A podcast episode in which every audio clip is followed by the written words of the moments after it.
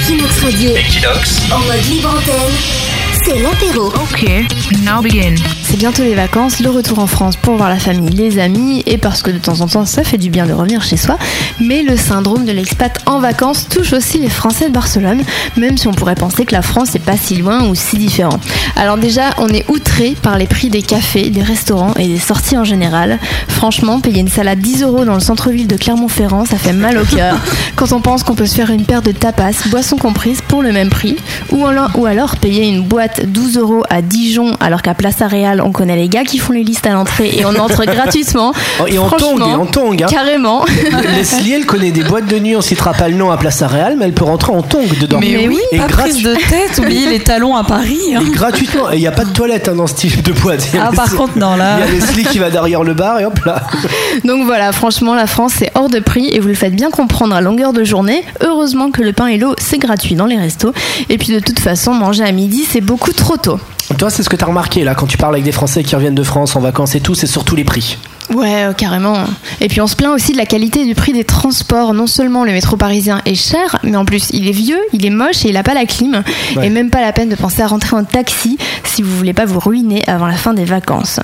Et puis vous mourrez d'envie de tutoyer la boulangère parce qu'elle a probablement votre âge, voire plus jeune, et parce qu'en Espagne tout le monde se tutoie. Mais si maman, je t'assure, je tutoie mon patron, mon banquier et le propriétaire de mon appart. C'est vrai que c'est tout chelou quand tu vas dans un Quick, un McDo, que tu prends un Big Mac et que tu dois vous voyer une étudiante de 18 ans. C'est vrai que tu dois te surconcentrer pour que le vouvoiement sorte. C'est vrai que la famille croit pas. hein. Ne, on Ouais, ne croit ouais. jamais quand on dit si, si, mais on se tutoie tous avant. Ouais, j'ai vu des hommes politiques. Bah là, il y avait les élections entre la, les, les candidats à la mairie de Madrid. Elles se tutoyaient à la télé pendant Ouais, le débat ouais. officiel. Les candidats, tu vois pas deux candidats à Paris en train de se tutoyer à la télé. C'est vrai que c'est tout chelou, quoi, la différence. Carrément. Et puis pendant des mois, des années, vous avez chopé le réflexe de vous retourner à chaque fois que vous entendiez parler français. Et bien même au retour, dans le RER depuis Roissy, vous avez tiqué à chaque fois que vous entendiez quelqu'un parler français. Alors il faut vous y faire. En France, il y a beaucoup de gens qui, Qui parlent parlent votre français. langue. Voilà. Vous avez d'ailleurs du mal à vous faire comprendre parce que même si vous pratiquez le français chez vous ou au boulot, il y a des mots qu'on utilise exclusivement en espagnol et que malheureusement nos interlocuteurs français ne comprennent pas. Exemple, j'aimerais bien trouver un attico, mais j'attends de toucher mon finiquito pour pouvoir payer la fiança. Alors, traduction de Leslie pour voir si elle est intégrée.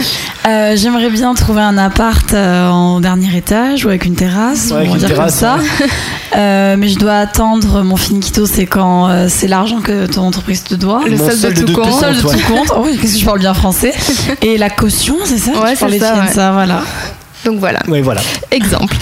Euh, vous écoutez patiemment votre oncle Robert vous expliquer pourquoi l'indépendance de la Catalogne c'est complètement farfelu parce que bien sûr lui c'est un expert de la politique catalane. Et puis vous supportez votre cousin Dimitri qui ne vous parle que du Barça ou, de, ou votre tante Christine qui s'extasie toute la journée devant la reine Laetitia. Vous vous faites des ça. séances télé, ça fait du bien de regarder la télé française, vous regardez tout et n'importe quoi, vous rattrapez votre retard en deux semaines et vous connaissez toute la grille des programmes de toutes les chaînes. Et puis vous faites des réserves, d'ailleurs vous avez prévu une valise très peu chargée pour pouvoir la remplir au retour, des réserves qui laissent parfois perplexe votre famille, des carambars, des bonbons de la pie qui chante, de l'orangina, des flageolets ou des boîtes de couscous garbit.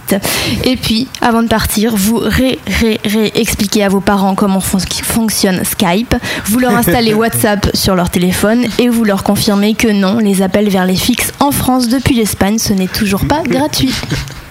Bah, merci, c'est exactement Excellent, ça. c'est exactement ça, Ouais. je me reconnais tout à fait. Moi aussi. Bravo, Cham, hein, psychologue. Ah ouais. Psychologue des Français euh, de Barcelone et quand il rentre en France. Bah, merci pour ce buzz. C'est l'apéro. La libre antenne des Français de Barcelone.